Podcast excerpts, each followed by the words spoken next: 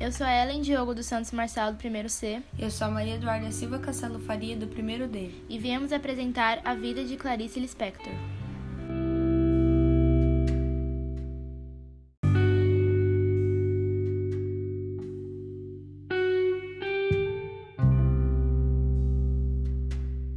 Hoje vamos falar sobre Clarice Lispector, uma grande escritora e jornalista brasileira.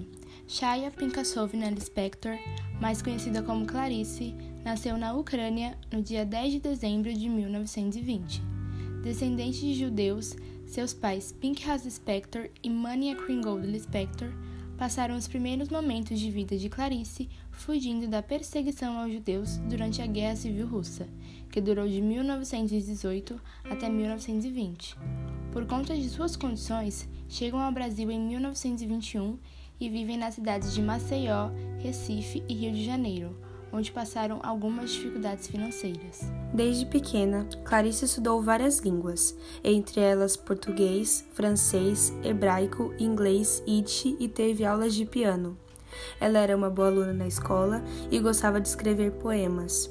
Após a morte de sua mãe em 1930, Clarice termina o terceiro ano primário do Colégio Hebreu Yiddish Brasileiro.